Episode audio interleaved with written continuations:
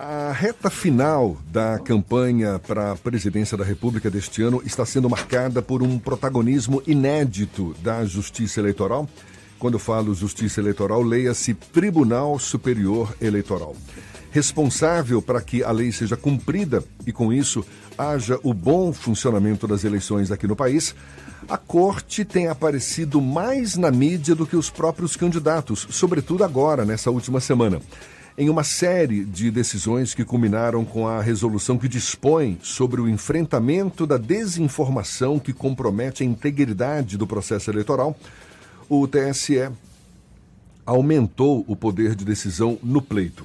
Entre as mudanças, a decisão dá poderes ao TSE para agir de ofício, ou seja, sem precisar esperar que alguma das partes entre com uma reclamação formal ou retire do ar, por exemplo, informações falsas que já tenham sido julgadas como tais pela Corte de forma colegiada.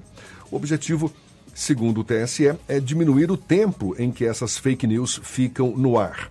A gente aprofunda mais esse assunto e conversa agora com o ex-presidente da OAB Bahia e conselheiro federal da OAB, Luiz Viana, advogado Luiz Viana, um prazer tê-lo aqui conosco. Muito obrigado por Prazer meu, convite. muito obrigado. Obrigado, Jefferson. Obrigado, Ernesto.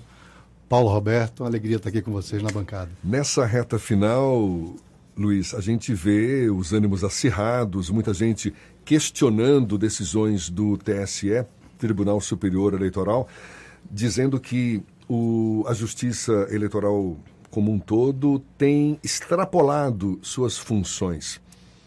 Cabe esse tipo de observação, esse tipo de crítica? De fato, o TSE está vivenciando um momento inédito com atribuições, funções, decisões que não se viam em pleitos passados? Sim e não. Deixa eu explicar. Primeiro dizer a você que eu estou desde 1986 como advogado eleitoralista, né? Eu sou neto de Luiz Viana Filho. Quando ele estava vivo, eu me formei, me tornei advogado, advogando para ele, para a base política dele. Ele morreu em 1990 e eu profissionalizei minha advocacia eleitoral. De lá para cá é sempre a mesma coisa. o que? A justiça eleitoral tem poderes para controlar a propaganda, e fake news está no campo da propaganda, já já eu falo disso, e sempre nas eleições, quem toma uma decisão contrária, recebe uma decisão contrária, reclama da justiça eleitoral, diz que a justiça eleitoral é abusiva e tal. Então, eh, eu não vejo grande novidade no sentido de que haja crítica e reclamações, porque toda eleição é assim. Aqui na Bahia e em Brasília. O que há de novo nesta eleição, e eu acho que tem novidades, eu acho que a força das fake news que chegaram em 2018, interferindo na eleição, exigiu essa força uma, uma digamos assim, uma reação da justiça eleitoral. É, em 2018, a justiça eleitoral foi meio que pega com calça curta, não sabia muito como lidar com isso. De lá para cá, ela veio se aperfeiçoando. E uma coisa muito importante de dizer: a legislação também, o próprio Congresso Nacional foi criando leis para dar poderes para a Justiça Eleitoral controlar, fiscalizar e impedir a fake news. Então, assim, respondendo a você, sim, porque sempre tem reclamação da atuação da Justiça Eleitoral, daquele que recebe uma decisão contra. Não, porque eu acho que a, a Justiça Eleitoral está atuando bem em relação às fake news. Vou dar só um exemplo. Sim. Eu não gosto de ficar falando dos casos concretos, porque primeiro tem uma questão ética. O advogado não deve ficar comentando o processo de outro. Mas a gente pode fazer comentários sem interferir. Nessa semana nós vimos duas decisões antagônicas da ministra eh, Cláudia Buchianeri. Ela deferiu 164 direitos de respostas a Lula num dia, no dia seguinte revogou a pedido do, do Bolsonaro. E um ou dois dias depois, o tribunal confirmou, em vez de 164, 116 direitos de resposta. Quem estava certo? Porque o que é que eu vi, eu, né? Eu vi nas redes na hora que ela deferiu, ah, meu Deus do céu, uma quantidade de ofensas a ela, porque ela tinha deferido o direito de resposta. No dia seguinte, quando ela revogou, uma quantidade de ofensas de que, entendeu? Então, assim, quem recebe a decisão favorável acha que a justiça eleitoral está muito bem. Quem recebe a decisão contra acha que é fraude, acha que é corrupção, acha que é, enfim. Sem, sem abrir mão da possibilidade da gente pensar que exista, sim, fraude ou corrupção eventual, a questão é que as pessoas que não entendem direito desses meandros jurídicos ficam muito inconformadas fruto de uma paixão política. Né? Mas sob o ponto de vista do seu olhar, do hum. olhar de um advogado, tem alguma decisão do TSE que tenha chamado mais a atenção, que tenha provocado mais esse, esse tipo de polêmica? Oh, não, não, extrapolou seus limites, agora foi exagero ou não? É, está na pauta do dia, você inclusive, quando abriu aqui a entrevista, falou disso, está na pauta do dia uma resolução super recente do Tribunal Superior Eleitoral que regulamenta a, o combate às fake news. Né? Exato. Objeto, inclusive, de uma ação direta de inconstitucionalidade do Ministério Público né?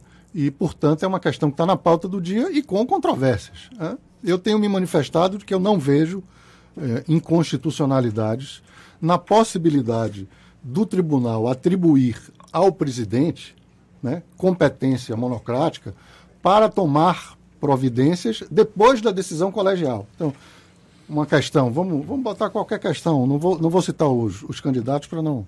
Vou citar a mim mesmo. Né? Eu sou torcedor rubro-negro sofrendo aí com o meu Vitória. Aí botam num card, né, dizendo que Luiz Viana Queiroz é tricolor. Eu me sinto, assim, agredido. Elogiado. É, é elogiado, agredido. É. oh, aí você vai. Não, mas é fake é news. Outra discussão. É fake news. Bom, aí, aqui vocês fazem uma matéria e diz isso. Eu aí vou à Justiça Eleitoral, peço para tirar do ar. Bom, aí tira do ar o material que vocês produziram. Aí aquele mesmo material é veiculado por outro meio de comunicação. Aí precisaria de outra ação contra outro meio de comunicação. O que é que fez o tribunal? Disse, não, se já decidiu e saiu em outra plataforma, não precisa voltar ao tribunal. Ele já decidiu aquele conteúdo. Então, aquele conteúdo é fake news. Se saiu em outra plataforma, o presidente mesmo determina a retirada. Isso gerou um grande inconformismo que algumas pessoas consideram que é necessário uma outra ação. Eu, pessoalmente, acho que não há nenhuma violação se houve a decisão colegiada sobre aquele tema. Doutor Luiz Viana, é, nós nos posicionamos todos aqui, no, cada um expressa a sua posição. Eu, em redes sociais, me expressei como presidente da ABI em relação a isso, que eu considero extremamente perigoso esse poder tão absoluto para um presidente, eu não estou nem entrando no mérito do atual presidente, de quem quer que seja, de censurar, inclusive diretamente, por um ato monocrático, um veículo de comunicação. Pessoalmente, eu acho deplorável o jornalismo que a Jovem Pan faz.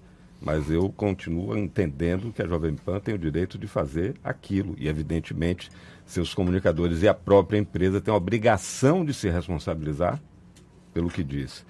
Não é perigoso a gente, ainda que com um fim nobre, a gente admita a utilização de um meio que pode também ser entendido como censura, Não. ainda que é ninguém tem dúvida de que é preciso conter essa avalanche de mentiras e fica grave quando a gente vê, e a gente estava discutindo isso aqui há pouco, quero lhe perguntar depois, sobre a postura do ministro das comunicações nesse ataque que fez a uma parte grande é, da mídia brasileira. Não há, não há esse risco? Eu acho que sim, mas eu queria fazer algumas ponderações. Primeiro, de mandar um abraço de Mauro Menezes. Sim, e de Sevilha viu eu colocar o card da minha entrevista. Manda um abraço para o Ernesto no ar. Então, Mauro, estou aqui atendendo o seu pedido, mandando um abraço para o Ernesto. O que é que eu acho, Ernesto? Repare, claro, primeiro, a Constituição Federal proíbe censura prévia. Então, assim, não é possível, nem por essa resolução, nem por qualquer lei, atribuir a quem quer que seja, ou ao presidente do TSE, ou ao próprio TSE, uma censura prévia. Então, assim, não é possível isso. Isso, é, e se, se isso acontecer, eu, eu concordo com você, isso é um risco. Né? Se ele disser aqui a, a rádio à tarde, não pode falar da eleição. Isso é uma censura prévia. Você não pode falar o quê? Ah, não, mas vocês aqui falaram isso, e isso é ilícito. Você não pode repetir. Isso está dentro da competência. O da Judiciário Brasileiro tem dado várias decisões assim. Isso está dentro da competência do... Da Justiça Eleitoral. Da Justiça Eleitoral. Exatamente. Porque aí uma coisa importante, sabe, Ernesto, assim, eu tenho visto muitos colegas da área jurídica falando da liberdade de expressão e da liberdade de imprensa, que são fundamentais para uma democracia, né? mas que no nosso sistema jurídico não é absoluta, nenhuma nem outra. Então, não assim, não cabe. É, não, não, mas nos Estados Unidos, por exemplo, Estou, inclusive, lendo agora um livro. A primeira emenda diz assim: o Congresso não pode legislar sobre liberdade de expressão. Então lá é diferente daqui. Sim. Entendeu? Então, assim, é, é proibida a censura, mas uma vez é, manifestado alguma coisa, falado alguma coisa, colocado um vídeo, um cário, qualquer coisa, que a Justiça Eleitoral considere ilícito eleitoral, ela pode dizer não repita, sem que isso seja censura. E o que é que é ilícito para esse fim? Basicamente, ofensa à honra, basicamente, injúria, calúnia, difamação e fake news. Que fake news não é notícia falsa, as pessoas às vezes confundem porque fazem uma tradução ao pé da letra. Fake news é notícia fraudulenta com uma finalidade política para contaminar o resultado. Aí você vai dizer, sim, mas aí o, não, não há um risco para a democracia que a justiça extrapole esse limite? Eu acho que é parte do, da atuação da justiça eleitoral e qualquer justiça. Ela pode errar? Pode. Como é que controla? Controla o erro através do, do próprio sistema jurídico, entendeu? Então, assim, respondendo a você, eu acho que não pode ter censura, mas acho que é possível sim que a Justiça Eleitoral quem controla, alguém... doutor é. Luiz Viana, quem controla? Porque, por exemplo, a repórter Elvira Lobato, da Folha de São Paulo, antecipou a aposentadoria dela porque não suportou o assédio judicial de 111 ações contra ela, do Acre ao Rio Grande do Sul. O nosso colega Paulo Henrique Amorim certamente teve a sua vida abreviada pela enorme pressão de dezenas ou centenas de processos judiciais contra ele. O jornalista Luiz Nassif foi condenado por calúnia, injúria e difamação por Eduardo Cunha, o ex-presidente da, da Câmara dos Deputados.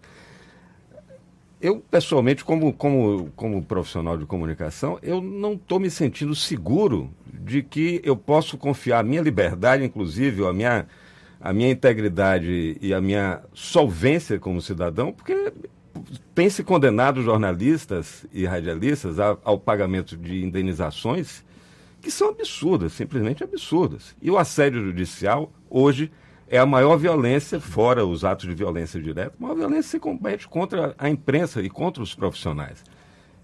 Qual é a segurança que a gente pode ter de que esse poder tão exacerbado não vai depois se voltar contra nós? eu, eu concordo com você no sentido de que aí é o limite do que o judiciário pode fazer ou não fazer. E quem vai controlar? No judiciário, o, os órgãos superiores através de recurso. Chegando à última instância e não tendo solução, o controle tem que ser político no sentido macro, no sentido do, do próprio Congresso Nacional, entendeu? E aí, isso que você puxa, Ernesto, é muito importante, porque é discutir o nosso país, né? Discutir como é que os juízes atuam, o que é a politização da justiça, a judicialização da política. Isso é uma das coisas mais importantes que tem para a gente discutir o futuro do nosso país. Nesse sentido, eu concordo com você, mas eu não posso deixar de reconhecer que no momento em que você tem um processo eleitoral, e em especial este, né, com uma polaridade tão grande, né, é, com uma atuação de fake news capaz de contaminar o processo eleitoral, é preciso atribuir mecanismos para que a justiça eleitoral consiga algo. Porque, repare, deixa eu dizer uma coisa aqui. Eu estou na Justiça Eleitoral como advogado desde 1986. Não é a Justiça que elege ninguém, nunca foi. Né? Essa conversa de, sabe? Mas a é. Justiça já impediu uma eleição, né? É, mas repara, mas, é, mas não é a Justiça Eleitoral que elege ninguém. Quem elege é a população, é, são os candidatos com as suas facilidades, dificuldades, enfim. Mas é preciso que tenha um órgão que a gente espera que seja isento, para poder dizer, ó, isso você pode, isso você não pode. Então, assim, eu não tenho, neste momento, assim, a impressão de que o, o que a Justiça Eleitoral está fazendo seja mais nocivo do que benéfico para o processo eleitoral. Acho doutor, que é mais benéfico. Doutor Luiz, a gente está conversando aqui com o advogado Luiz Viana, que é conselheiro federal da OAB, aliás, ex-presidente também da OAB Bahia. Para a gente encerrar, Queria saber a sua leitura sobre o episódio de ontem envolvendo o ministro das Comunicações, Fábio Faria, que fez uma denúncia grave de que emissoras de rádio de todo o país deixaram de veicular 156, se não me engano, 156 ou 154 mil inserções de política, de, de, propaganda política eleitoral gratuita e obrigatória da campanha de Bolsonaro. Só que fez essa denúncia à Justiça Eleitoral, ao TSE, mas o próprio TSE classificou como é, é, é, não, não sem, sem Frágil, base né? nenhuma, sem base nenhuma a, a, a prova apresentada para essa denúncia. Isso pode caracterizar também, a gente até comentou mais cedo, um tipo de assédio eleitoral? Isso é fake news? Isso é, é passível de punição? por parte do próprio ministro das Comunicações. Que leitura só faz A própria dessa, acusação contra nós, que foi dessa feita de uma forma genérica. pelo desse ministro. episódio de ontem? É, eu- eu vi, porque é, uma, das, uma das coisas desse momento que a gente vive das redes sociais é a rapidez. Né? Eu vi a petição inicial, né, do- alegando fraude eleitoral. Isso. E antes, e, e- me manifestei nos grupos, e antes que a gente tivesse uma reflexão maior, já tinha a decisão do Alexandre de Moraes. Então, tudo muito rápido, né? Então, assim, o que é que eu acho? Eu acho. Documento, documento apócrifo, né, que ele É, classificou. é, o, o que é que eu acho? Eu acho, primeiro, o seguinte: a, a liber- a liberdade de petição é muito Sagrada. grande. É sagrada. Então, assim, o advogado vai lá e diz: olha, foi cometido um ilícito eleitoral que eu considero fraude. Achei, por exemplo, né, na minha reflexão, excessivo o Alexandre de Moraes dizer assim: isso pode configurar crime. Sim, não, mas espera aí, eu estou levando à justiça eleitoral um fato gravíssimo, fraude eleitoral. Se eu não provar, julga improcedente, mas não pode ser considerado crime que um, um candidato, através do seu advogado, vá à justiça eleitoral e diga tem fraude. Não, mas não juntou nada, nenhuma prova. Juntou um relatório apócrifo né, de uma empresa, enfim. né? Então, assim, eu acho que é preciso ter temperamento. O que é temperamento? Primeiro, acho que cabe pedir à justiça eleitoral, alegar que tem fraude e tal. Acho que cabe. Agora, se não provar, vai ser julgado improcedente. Mas nesse momento de grandes tensões, você veja como reagiu o presidente do TSE. Ele não apenas disse assim, junte 24 horas, ele disse junte 24 horas, sob pena de configurar crime. Você dizer que teve fraude. Sim, mas espera aí, eu, eu não posso dizer? Eu posso dizer e querer provar. Mas isso né? não contamina, imaginando que não se prove nada. É. né? Esse episódio em si, ele não contamina o próprio processo eleitoral, porque a gente está às vésperas do segundo turno. Imaginando que Bolsonaro perca essas eleições, ele já vem questionando o sistema eleitoral já há muito tempo. Aí lança-se uma denúncia como essa, denúncia grave, Grave. não é? Não, não dá margem para, mesmo que não, não se prove nada lá na frente, ah, tá vendo, teve fraude eleitoral, não sei o quê, quer dizer, tumultua mais ainda esse processo, né? É, Eu acho que você já explicou. Quer dizer, a gente considera que tumultua mais exatamente porque a gente tem um presidente da República que faz um discurso contra as urnas eletrônicas, contra a justiça eleitoral, ataca pessoalmente ministros do Supremo e da, do TSE. Então, nesse contexto, isso parece que é mais um ato político para gerar uma questão lá adiante. Eu prefiro, em vez de fazer análise política disso, fazer análise jurídica. O ministro das Comunicações falar, eu acho que tem uma coisa importante que as pessoas às vezes confundem. Repare, nós temos um sistema, a meu juízo equivocado, mas temos, que o presidente da República pode ser candidato exercendo o cargo. Então, assim, ele está exercendo o cargo de presidente e os ministros estão exercendo cargos de ministros. Por exemplo, no caso de Roberto Jefferson, as, as pessoas ficaram dizendo que é absurdo mandar o ministro da Justiça lá. Assim, mas por que é um absurdo? O cara é o chefe da polícia. Está tendo um problema sério com a polícia, nada demais ele ir e exercer a função dele. Seria demais se ele fosse falar, enfim, fazer algo que não fosse correto. Por que, é que eu estou dizendo isso? Porque o ministro da Comunicação não pode falar como ministro da campanha de Bolsonaro, mas ele é um dos coordenadores da campanha. Então ali ele não falou como ministro. O que eu entendi é que ele falou como é, coordenador da campanha. Se ele falou como ministro, é evidente o desvio de função, porque ele não pode, na qualidade de ministro das comunicações. Ele pode separar as coisas? Ah, eu acho que é possível senhor- separar. Às vezes não é fácil, mas acho que é E possível o senhor separar. citou o exemplo É. aí do ministro da Justiça, no caso do Roberto Jefferson, não é também fugir da- da- da- das suas funções, não? Porque ali era uma, a Polícia Federal estava como uma polícia judiciária, na verdade, cumprindo uma ordem do ministro da, do- do- da, da Justiça Eleitoral, Alexandre de Moraes. O que, que o ministro da Justiça tem a ver com isso? Tá, repara, é, a, a Polícia Federal é a, a polícia judiciária da Justiça Federal, inclusive da Justiça Eleitoral. O chefe da Polícia Judiciária é o ministro. Então a Polícia Judiciária está submetida ao ministro. É, aí você vai dizer assim, não é estranho? Eu acho estranho, mas não acho nada demais numa situação de conflito armado, com granada, que o ministro da Justiça seja acionado, que aliás nem foi lá, né? Porque a Tava situação acabou se, re- se resolvendo. Mas a gente vive um momento tão difícil dessa polarização e das paixões que é, qualquer coisa que seja feita parece que é abusivo. Então, assim, em relação ao que você me perguntou, eu acho que alegar que é, não é, haveria uma diferença de 154 mil inserções É. né, a favor de Lula e, e- e que Bolsonaro não teria, Bom, se isso é verdade, é um fato grave. Precisa ser apurado pela Justiça Eleitoral. A característica né? configuraria sério pelo fato dele ser o, o poder concedente? Ele está falando de concessionário e acusando o concessionário, não, não configura sério? Ah, eu não acho não, sabe, Ernesto? Eu acho que aí é o candidato. O cara é candidato. O problema, aí é, é outro, aquilo que gente, eu lhe disse assim, é bom às vezes a gente pensar o Brasil, mas aí tem que ser com um pouco de mais calma. Assim, há um equívoco gigantesco do sistema político e da justiça eleitoral quando, para garantir a reeleição de Fernando Henrique, permitiu o candidato à reeleição no cargo. Isso é absolutamente não sistêmico, né? Então, assim, geram um, um, grande número de problemas, mas é o, é o sistema que está posto. Doutor Luiz, a gente vai convidá-lo para uma nova conversa, porque essa conversa rende e o nosso tempo já se esgotou. Doutor Luiz Viana, ex-presidente da OAB, conselheiro federal da OAB Bahia, muito obrigado pela é, sua disponibilidade. Eu, eu, que agradeço, espero voltar mesmo, porque assim, quando eu ia começar a falar.